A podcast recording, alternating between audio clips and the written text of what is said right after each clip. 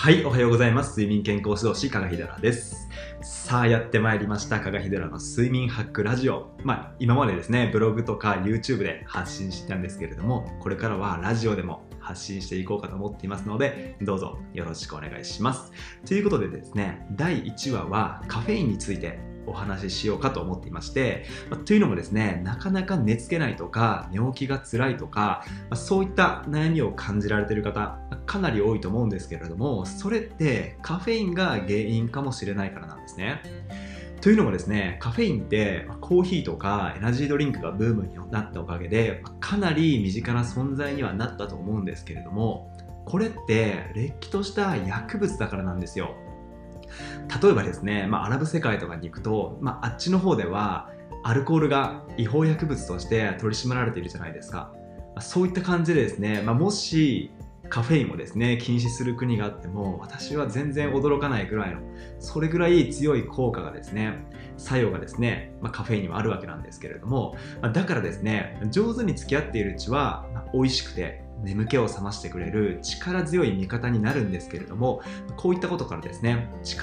あの付き合い方をですね一歩間違えると睡眠とか体調なんてすぐに悪くしてしまうくらいの作用があったりするわけなんですよ。こう考えるとちょっと怖いですよね。で他にもですねコーヒーをですね飲まれる方って集中するためだったり目覚めだったりとかそういった理由で風に飲まれてる方って多いと思うんですけれどもそのコーヒーの飲み方が悪いせいでですねカフェインの効果を下げている人もいたりするんですね。これはこれでもったいないじゃないですか。ということで本日はですね寝つきと目覚めそして覚醒度を高めるためのカフェイン戦略っていうことで絶対に守ってもらいたいですね。カフェインの摂取方法っていうものを4つ紹介していきますのでぜひ参考にしていただければと思います。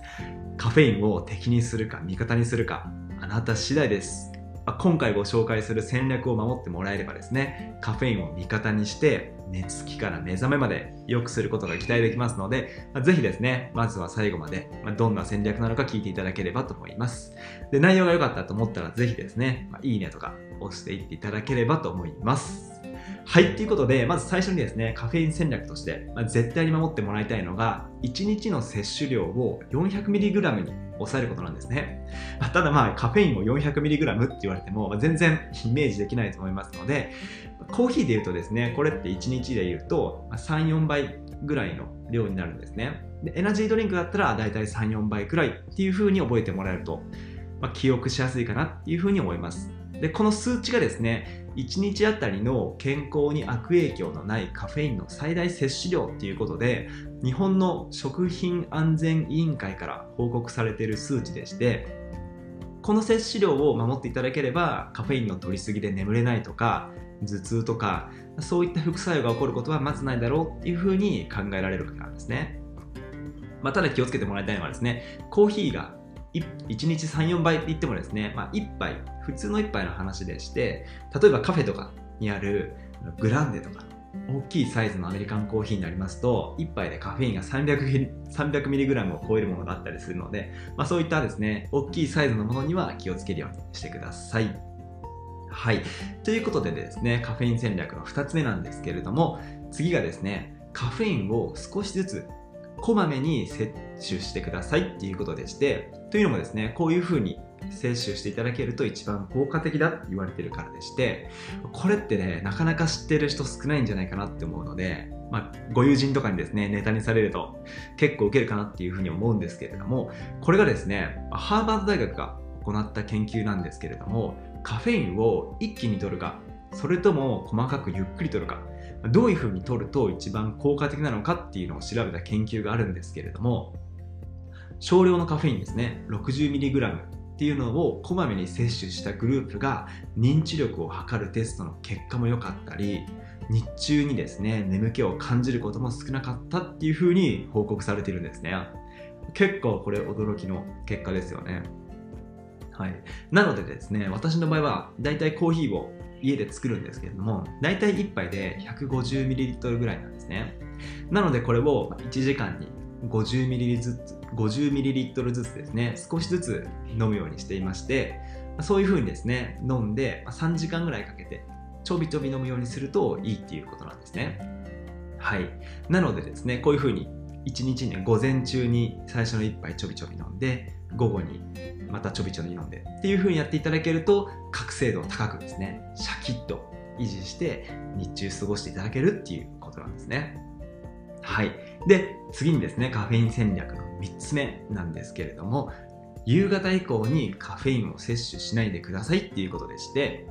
まあ、これはですね、まあ、知られている方は結構多いと思うんですけれども夜とかにカフェインを飲むと寝つきが悪くなりますし睡眠が短くなって浅くもなるっていうことなんですけれどもここでですね一つ注意してもらいたいというか結構皆さん盲点になっているのがこの覚醒作用っていうのが結構長く続くっていうことなんですよ。例えばですねこの覚醒作用が続くっていうのをですねカフェインの半減期っていうんですけれどもカフェインって一度摂取してから約3時間半経ってもまだ半分は体の中に残っているっていうことなんですよ。でですね、アメリカの研究なんですけれども、入眠の6時間前にカフェインを摂取したとしても、寝つきが悪くなったり、深い睡眠が減ったりとかですね、夜間の目覚めが増えたりっていうことが報告されていまして、まあ、この実験ではですね、6時間前に一気にカフェインを 400mg 摂取していますので、まあ、ちょっとオーバーな結果にはなっているんですけれども、まあ、多かれ少なかれですね、睡眠の6時間前に取ったカフェインであってもね、睡眠にですね悪影響を及ぼすっていうことが分かっていますのでぜひですね夜とかにカフェインを飲むのはやめてもらいたいですし夕方にもですね飲むのは気をつけてもらいたいんですね。もしですねあなたが今あの寝つきにですね問題があるかもっていうふうに考えているんでしたら、夕方にコーヒーを飲むのはやめてみてですね。例えばお昼ご飯の後に飲むのを最後の一杯にしてもらってでそれでですねまず寝つきにどのような変化が出てくるかっていうのを様子を見ていただければいいかなっていうふうに思います。はい。で次がですねカフェイン戦略の4つ目なんですけれども起床後の1時間半はカフェインを取らないっていうことでしてよくですねコーヒーを飲む方って朝起きて目覚めの1杯っていう風に飲まれてること多いと思うんですけれどもこれはですね禁止してください。というのもですね、これはね、これもね、なかなか知られていないんですけれども、人間っていうのは自分自身で体を目覚めさせるっていう自己覚醒能力っていうものがあるんですよ。はい。これがですね、朝起きる時にですね、起きる前から、あの、ストレスホルモンっていう風にですね呼ばれているものがどんどんどんどん分泌されていって、まあ、そういう風にして目覚めているんですけれどもコーヒーとかをですね起きてから飲む飲んでですね外部の力に頼って目覚めさせるとですねその機能が衰えるかもしれないっていうふうに言われているからなんですねなので、まあ、目覚めのコーヒーっていうのはですねこれから控えるようにしてもらって、まあ、コーヒーを飲むのは朝起きてから1時間半経ってからっていうふうにしていただければと思いますま、ただですね、いきなりコーヒーを飲むのやめるとですね、朝の眠気がかなり強くてしんどいっていうこともあったりすると思うんですよ。そういう人はですね、朝起きたら光をですね、積極的に浴びるようにしてもらえればと思ってましてっていうのもですね朝朝浴びる光にはですね睡眠ホルモンを控えてすいません睡眠ホルモンを抑えて体の目覚めをですね体を目覚めさせる効果があるからでしてなので朝起きてまずカーテンを開けて太陽の光を浴びるとかですね、ま、それとか、通勤とか通学の時にですね、ま、朝歩くじゃないですか、その時になるべく日向の道をですね歩くようにして光を多めに浴びるようにしてみていただければと思っていまして、まあ、そうするとですね、まあ、朝の目覚めが良くなりますので、まあ、そういったところから始めていただければと思いますでコーヒーを飲むのはですね会社に着いたりとか学校に着いたりとか、ま、そういったタイミングで飲むようにしてみていただければと思いますはい。というわけで本日は第1回目ということで、睡眠のためのカフェイン戦略についてご紹介しました。